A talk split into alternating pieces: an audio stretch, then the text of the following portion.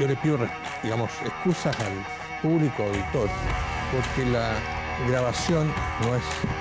la mejor, este aparato es muy malo, pero además porque hay una serie de palabras eh, que no son de salón, digamos. Convención culiada convencionales, concha su madre. En primer lugar, proponemos disolver las actuales instituciones estatales y reemplazarlas por una única asamblea que concentre todos los poderes. No existe la causal de renuncia para un parlamentario ni para un convencional por ser un mentiroso sinvergüenza. De que está hablando puras sí. Yo no sé a quién le puede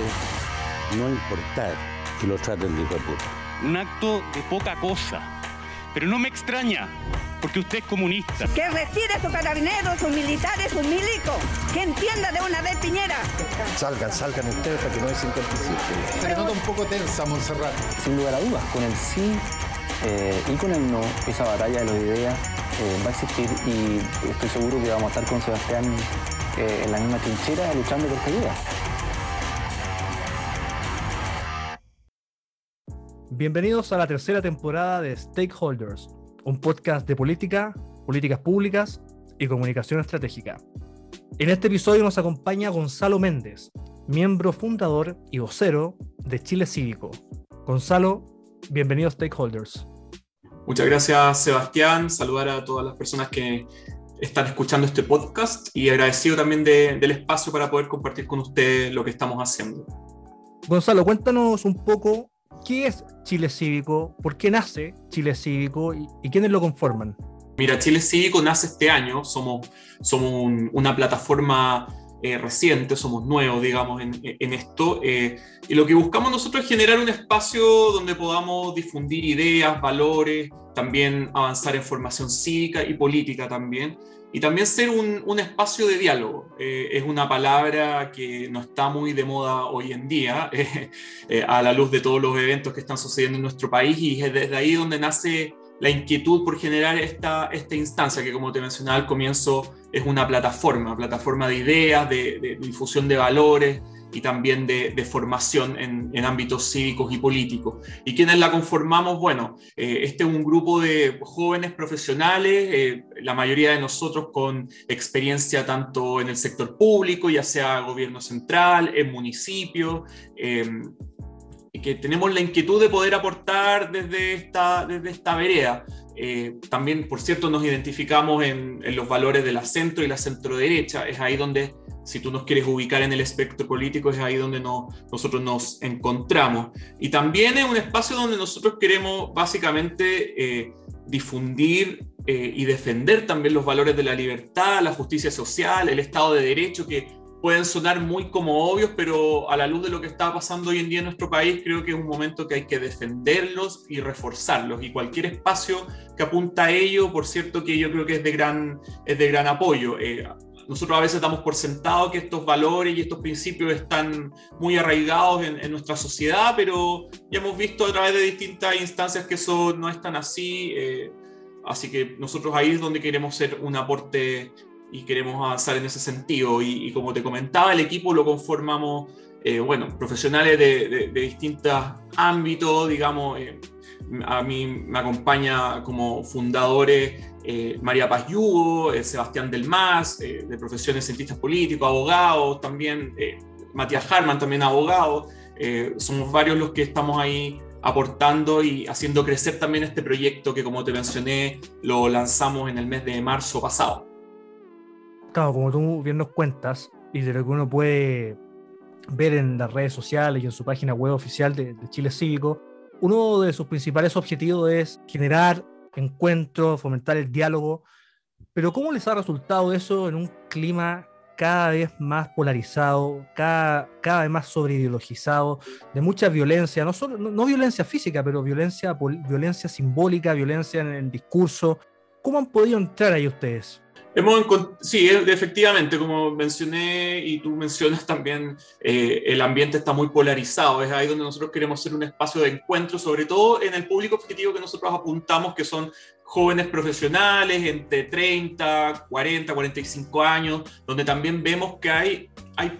se genera también eh, un sentimiento de querer, de pertenencia, de querer pertenecer, de querer aportar. Nosotros hemos identificado muchos profesionales profesionales jóvenes en, estas edades que te mencionaba que buscan y que tienen una vocación de servicio público, pero que también no se identifican algunos con los partidos políticos, quizás no encuentran desde dónde aportar, algunos sí, de hecho hemos realizado algunas actividades, de, de hecho tenemos un ciclo que se llama After Cívico, eh, Política, Juventud y Futuro, desde nosotros hemos podido ir abordando ciertas temáticas. Nuestro lanzamiento se enfocó en un tema, por cierto, de ya un poco más a nivel internacional, que fue lo que está pasando en Ucrania y también sus implicancias en Chile. Es ahí donde también hicimos el nexo con lo que está pasando hoy día en nuestro país y en esa oportunidad nos acompañó el ex canciller Teodoro Rivera y el embajador eh, de Alemania en Chile y ahora en, nuestra última actividad pudimos abordar el rol de la empresa en el desarrollo y crecimiento de nuestro país. Eh, ahí nos acompañó Juan Sutil, presidente de la, de la CPC. Y hemos, hemos logrado eh, poder llegar a este público objetivo que nosotros buscábamos. Hemos tenido una buena convocatoria de jóvenes que tienen esta inquietud por querer aportar o por querer también acercarse a, los tomadores de decisiones, que creemos que también ahí hay un punto que nosotros queremos queremos tratar de, digamos, de potenciar, que es la horizontalidad a la hora de compartir y ciertas visiones de país. Y es ahí donde nosotros hemos podido generar este after cívico que viene de after office, es ahí donde nosotros queremos hacer un espacio más más distendido, más relajado, no estos típicos seminarios que va la persona, habla y, se va, sino que hemos podido generar una instancia de conversación, de pimponeo de preguntas, eh, y es ahí donde nosotros hemos podido, hemos podido generar este diálogo que mucho falta en nuestro país, así que eh, es ahí donde nosotros queremos aportar y ir un poco avanzando. Claro, sobre todo teniendo en cuenta que el, nicho al cual, o el segmento de la población al cual Chile Cívico apunta, que es de los jóvenes profesionales, es un nicho, un segmento de personas súper apáticas, súper reticentes a participar en política, que tienen una mirada bastante negativa en general del, mundo público. Y ahí yo supongo que, no, conozco al resto de los fundadores, pero por lo que tú me has contado, todos ellos tienen una trayectoria en el servicio público, tú mismo fuiste Ceremi. ¿Cómo les ha resultado esa experiencia en el servicio público a la hora de, no, no, digamos encantar, pero a la hora de llegar con este segmento de personas que están muy desafectadas de lo que es el servicio público y de la política en general? Sí, efectivamente. Y, tú la encuesta que puedas ver, las, tanto las que hacía el INJU, las que hace el CEP, de hecho el CEP tiene hasta un libro de, respecto de juventudes políticas, que el porcentaje de, digamos, de, de, cercanía con la política en este segmento es muy bajo. ¿Para qué hablar de nivel de militancia? O sea, eso no se, no se ve. Pero sí, quizás después del, después de, del, 18 de octubre se generó y se ha generado cierto interés en los jóvenes, en los asuntos públicos, en lo que está pasando en nuestro país. También el, proceso, el proceso constituyente yo creo que también ha hecho, bueno, y que también son temas que se han tomado la agenda en los últimos dos años y eso eso ha hecho también que los jóvenes se vayan un poco acercando a estos temas y también en, sobre todo en los segmentos más profesionales que, han querido también un poco eh, aportar desde su propia experiencia. Ya te contaba que, eh, claro, las personas que pertenecen a la Fundación Chile Cívico tienen una experiencia en el mundo municipal, en gobierno, etcétera, pero también eh, a las personas que hemos podido ir sumando, que nos han acompañado en las distintas actividades, que vienen también del mundo público, de la sociedad civil, de fundaciones, de ONG, también se han ido acercando porque compartimos este interés lo, en, lo, que está pasando, en lo que está pasando en nuestra sociedad y hemos también podido ir sumando y ayudar, y también a través de este mismo público que nosotros hemos podido atraer, eh, ir pudiendo un poco difundir el mensaje y sumando más personas a nuestras actividades, eh, porque es difícil y, por eso yo creo que, como tú mencionabas, es difícil que los jóvenes se interesen en esto y por eso queremos nosotros crear estos espacios que, sean más cercanos, más horizontales, como te digo, que los tomadores de decisiones se puedan sentar en la mesa con los jóvenes, los jóvenes también que han asistido a nuestras charlas han tenido un montón de, de dudas y ahí han podido tener la oportunidad de poder aclararlas, de poder saber en qué está la persona, eh, cuáles son las opiniones que se tienen de determinados temas, y es ahí donde nosotros queremos ser este sello distintivo nuestro de poder acercar eh, acercar a las personas que son las que hoy día están tomando algunas decisiones en distintos ámbitos, ya sea en relaciones exteriores, en temas de empresa, en temas políticos, en el sector público, eh, a este segmento. Yo creo que eso un poco pasa por, pasa por ir eh, abordando la desafección de los jóvenes, que ven estas personas tomadoras de decisiones muy lejos,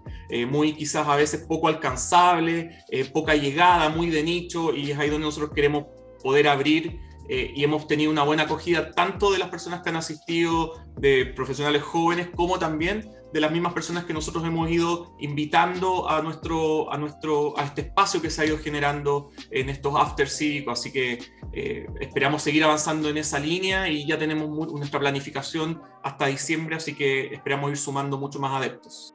Oye, Gonzalo, y a propósito del proceso constituyente en el cual estamos metidos,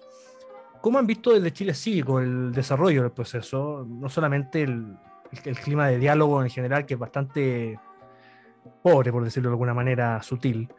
Y en general el nivel de los debates que se están dando dentro de las comisiones y en particular las votaciones que se han llevado en el Pleno. Lo vemos con mucha preocupación porque, como te mencionaba al inicio, nosotros queremos ser un espacio de diálogo, de encuentro, de defensa de la democracia, el Estado de Derecho, eh, no sé, la justicia social, la economía social de mercado, pero vemos que todos estos temas están siendo eh, muy maltratados dentro de eh, la convención constituyente y es ahí donde también eh, creo que vemos con bastante preocupación cómo esto va avanzando, cómo se está dando este proceso, cómo ciertas ideas han,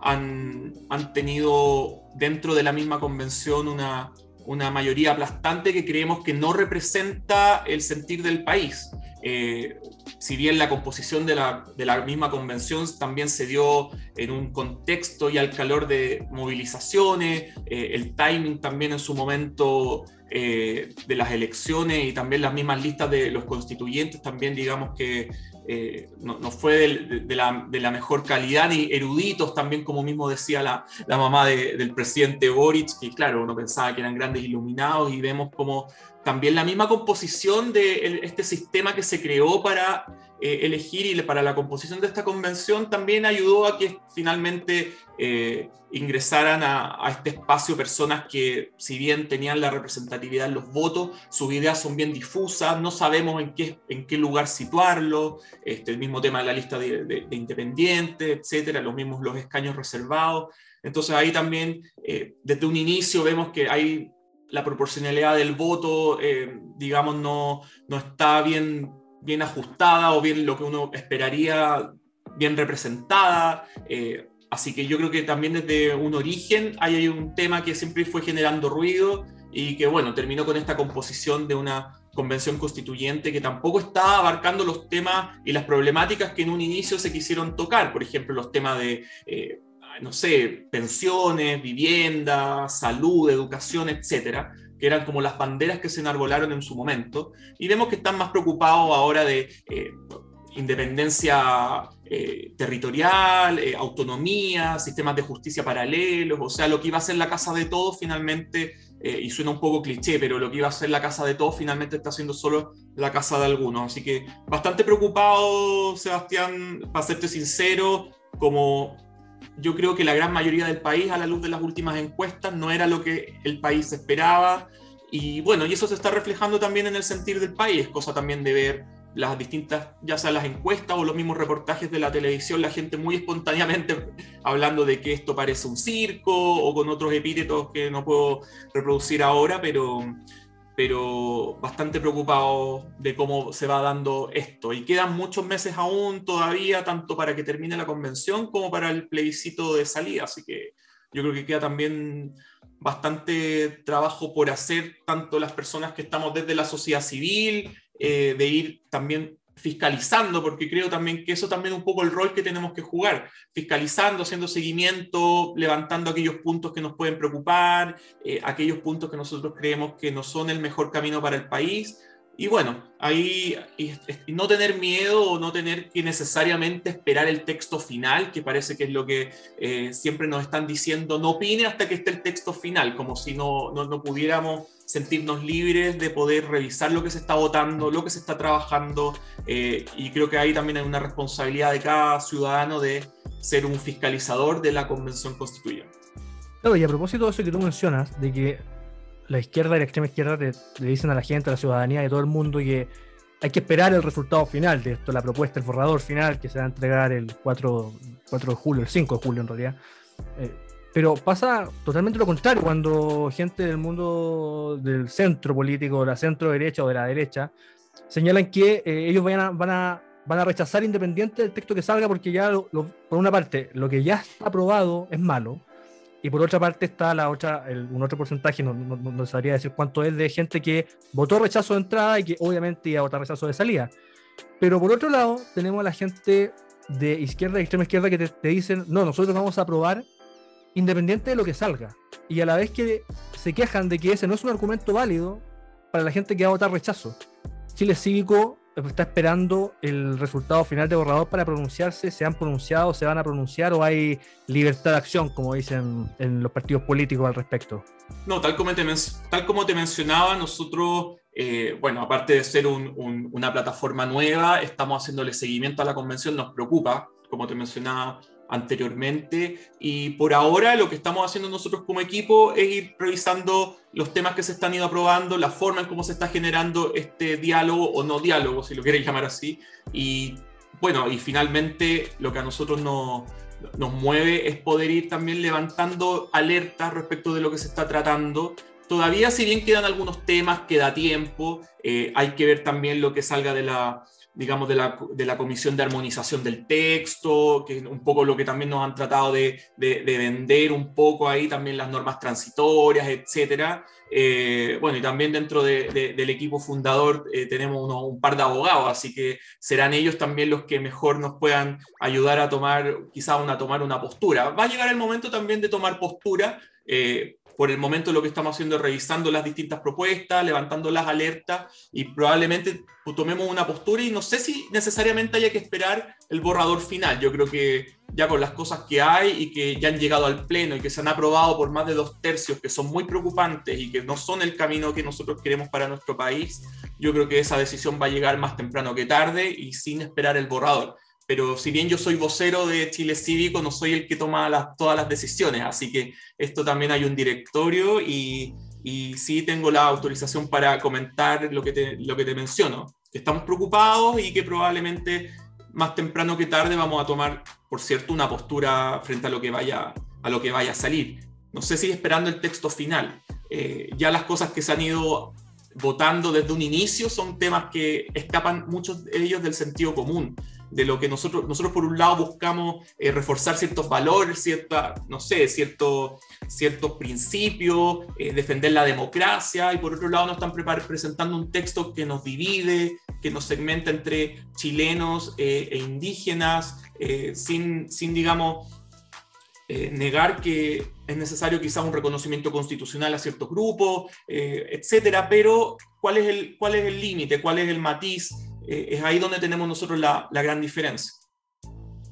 Bueno, en marzo, además del nacimiento de Chile Cívico, eh, también ocurrió otro hecho importante, que fue el cambio de gobierno. ¿Cómo han visto en Chile Cívico estas, estos dos, casi dos meses ya del gobierno de Gabriel Boric y cómo han visto la relación que ha tenido con el Congreso? Un Congreso que está ultra dividido, balcanizado, con muchas fuerzas políticas, con muchos partidos, con muchos independientes, y que cristalizó de manera bastante rimbombante la semana pasada con la votación del, quinto retiro. ¿Cómo han visto esa relación en Chile Cívico? Bueno, no, no tenemos la, la, mejor opinión de cómo ha sido el primer mes, la verdad. La instalación ha sido una instalación difícil. Se ha notado también que hay una falta de elenco dentro del gobierno, por eso también uno, uno ve que fue una, una instalación lenta, el recambio de equipos fue lento, en muchos servicios, de hecho, estuvieron un, este primer mes en piloto automático porque algunos servicios estaban descabezados, otros tratando de dar una continuidad de lo que se estaba haciendo antes porque no habían llegado mayores mayores instrucciones, muy también preocupados y quizás de como venían con toda esta épica del cambio de mando, toda esta estética que a la izquierda le gusta mucho, mucho lucir, pero a la hora de tomar eh, posesión del poder y también con una sociedad que estaba muy expectante, con mucha expectativa, muy demandante, que quiere todo para hoy y que espera resultados pronto. También todo esto dentro de un contexto social y político eh, súper difícil. Eh, eh, yo creo que esta misma falta de elenco y también falta de experiencia, que también se ha traducido un poco en que, le, que llamen que son alumnos en práctica, en un término más peyorativo desde, algunos sectores de la oposición, pero se ha dado un poco también esa, esa ese, eso como caricatura de que falta expertise, si bien muchos de ellos habían sido diputados, etcétera, pero es distinto. Eh, y no sé si pasa tampoco tanto por un tema de edad, sino también por un tema de expectativas, de desconocimiento también de cómo funciona el, mismo aparato estatal, la burocracia, los procesos, etcétera. Eh, así que yo creo que es ahí también donde eh, se han tenido algunos choques internos también los roces que hemos conocido dentro de los mismos equipos y también la poca pericia de algunas autoridades a la hora de realizar ciertas acciones. Lo que más nos preocupa a nosotros, por cierto, es que eh, es, lo que está pasando desde la jefatura de gabinete, que es donde debería tenerse un poco más el orden y el control y llevar un poco la agenda que quiere instalar el gobierno y que lo único que hemos visto han sido eh, problemas con la visita a la Araucanía, los mismos temas que han estado sucediendo eh, también con el tema de migraciones los últimos dichos también de la ministra Siche respecto a estos dos temas y, por cierto, el desconocimiento de lo que está pasando en materia de seguridad, que fue este punto de prensa hoy día en la mañana bastante bochornoso, por decirlo de alguna manera. Entonces vemos ahí que desde la jefatura de gabinete eh, no estamos, no, no, hay un funcionamiento, no hay un fiato dentro de los equipos, no hay un control de la agenda eh, vemos que si no está eso pasando donde se están tomando las decisiones, ¿qué podemos esperar en las otras carteras sectoriales? Entonces, y lo que tú mencionabas respecto del Congreso, eh, tenemos un Congreso con muchos partidos, con muchos partidos nuevos, incluso con representaciones tanto en, el oficialismo como en la oposición. Tenemos nuevas fuerzas políticas que también van a estar tratando de instalar sus propios temas, sus propias agendas. Eh, y bueno, que hablar del quinto retiro, que fue lo que se votó eh, la semana pasada. Se mostró un desorden total dentro de la misma coalición de gobierno. También ahí la oposición, también, bueno, eh, estos retiros también han sido proyectos que las mismas personas han dedicado a solicitar, digamos, de alguna u otra forma, y los mismos diputados de una forma medio irresponsable, sí, vamos por el quinto retiro. Vemos con preocupación cómo esta dinámica de los retiros terminó por, digamos, dinamitar nuestro sistema de pensiones, nuestro, sistema de seguridad social, pero también vemos que desde el gobierno no hay un interés en avanzar en una reforma previsional, no se, ha, no, se ha tocado el tema de la inexpropiabilidad de los fondos de pensiones, hay mucho temor también en las personas que si bien no son partidarias del quinto retiro, pero quieren su, prefieren resguardar su dinero en otro lado, entonces, y con justa razón, quizás porque la misma desde la misma convención y del mismo Congreso te están diciendo que eso se va a ir a un fondo común. Entonces, yo creo que ahí ha faltado un poco también de, eh, un poco de comunicación eh, política, digamos, o de un discurso, ya sea del gobierno, del oficialismo y de la misma convención, porque estos tres, estos tres grupos van unidos. O sea, el que quiera decir que eso no es así eh, es falso. por un lado, la convención te dice te rechaza todas las, todas las propuestas que vayan eh, a favor de resguardar la propiedad de los fondos. El Congreso, vamos por el quinto retiro, saquémoslo. Por otro lado, la mitad, de la, mitad del oficialismo te dice, no, necesitamos esa plata para el fondo común. Entonces, y el gobierno, por otro lado, te dice, no, vamos a hacer una reforma constitucional, pero por otro lado te te la vamos a cambiar después. Entonces, la verdad, nadie entiende nada. Y bueno, ese es el escenario que tenemos y que nosotros desde Chile Cívico estamos observando, va a ser uno de los temas que vamos a tratar dentro de, nuestra, de nuestro em, After Office, estas instancias de diálogo que tenemos eh, con distintos invitados, porque es un tema sin duda que es de gran preocupación, sobre todo para nosotros los jóvenes que queremos después eh, tener nuestro, que no sabemos qué sistema de seguridad social es el que nos va a tocar, el de la nueva constitución, si es que se aprueba, si es que hay alguna reforma constitucional, alguna reforma previsional. Se han hecho distintas comisiones que han presentado distintas propuestas respecto de aumentar la edad de jubilación, aumentar la cotización eh, u otras medidas que pueden sonar a veces medidas impopulares, pero no hemos avanzado ninguna de ellas. Entonces, estamos preocupados de este tema. Oye, Gonzalo, y a propósito de eso de, de After Cívico, Cuéntanos un poco, ¿cuáles son las próximas actividades que tiene preparado Chile 5? ¿Cuáles son los próximos movimientos que tienen en carpeta? ¿En qué están? ¿Cuáles son los próximos lanzamientos? ¿Qué actividades tienen? Mira, nosotros estamos realizando una actividad mensual de estos after cívicos con aproximadamente 30 30, 35 asistentes eh, que nos han acompañado. Tratamos siempre que sean distintas personas a través de nuestra página web y ahí aprovecho de, pasar los, avisos de que nos puedan visitar en la página web www.chilecivico.cl. Ahí en, la parte, en el banner Contáctanos pueden inscribirse, pueden escribirnos para nosotros ir digamos, difundiendo las actividades que estamos haciendo y poder invitarlos a nuestro próximo After Cívico, también a que nos sigan en nuestras redes sociales, eh, en Instagram Fundación Chile Cívico y en Twitter eh, Fundación Cívico. Ahí nos pueden encontrar y vamos a estar difundiendo lo que estamos realizando. Para nuestro próximo encuentro del mes de mayo queremos avanzar en lo que es eh, gobiernos locales o estamos todavía definiendo si vamos a avanzar en la participación femenina en política. Vamos a tener buenos invitados, como ha sido la tónica, y es también lo que nosotros eh, queremos imprimirle como sello de que las personas que están donde las papas queman, por decirlo de alguna manera, puedan sentarse eh, a compartir un momento con, con un grupo de jóvenes profesionales para, para poder ir en un diálogo horizontal, ir conversando de lo que está pasando. También en nuestra página eh, tenemos espacio para ir escribiendo columnas, queremos también nosotros escribir e ir tratando de poner nuestros puntos de vista de lo que está pasando, lo que estábamos conversando en este mismo, en este mismo espacio, eh, que las personas puedan saber qué piensa Chile Cívico sobre distintos temas, cuál es la posición en la convención, reforma previsional, etcétera. Ahí nuestro equipo también y las personas que forman parte y también los que se han ido integrando tienen un espacio para ir difundiendo sus ideas, siempre dentro del marco de lo que nosotros queremos ir eh, difundiendo y también de los valores que nosotros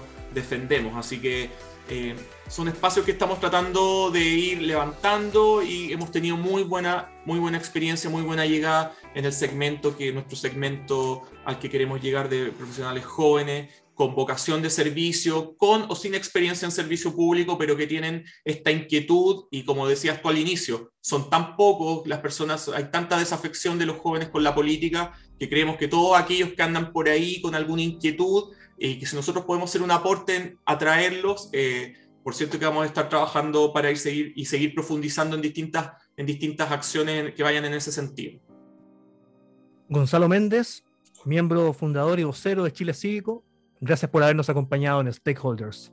Bueno, muchas gracias a ti, Sebastián, por el espacio. Agradecer también aquí al espacio, a este podcast Stakeholders, por, por habernos invitado el día de hoy y también eh, no puedo dejar de despedirme sin antes em, agradecerle a la Fundación Konrad Adenauer, que son nuestros patrocinadores, una fundación eh, alemana con representación en nuestro país, que ha sido eh, nuestra casa, quienes nos han acogido, nos han patrocinado en distintas actividades y en este proyecto que nosotros estamos levantando desde Fundación Chile Cívico. Así que también un, cariñoso saludo al equipo de la fundación, eh, a Leonardo Fernández, también el, jefe de proyectos de la fundación, a Olaf, que es la persona también, Olaf Jacob, que es el director de la Fundación Corrada de Nauer en Chile, que acaba de asumir, y también a Andreas Klein, un gran abrazo desde Chile, que hoy día se encuentra en Singapur, que era el anterior director de la fundación y que nos prestó todo su apoyo y su confianza. Así que muchas gracias Sebastián nuevamente por, por el espacio y nos vemos en una próxima oportunidad.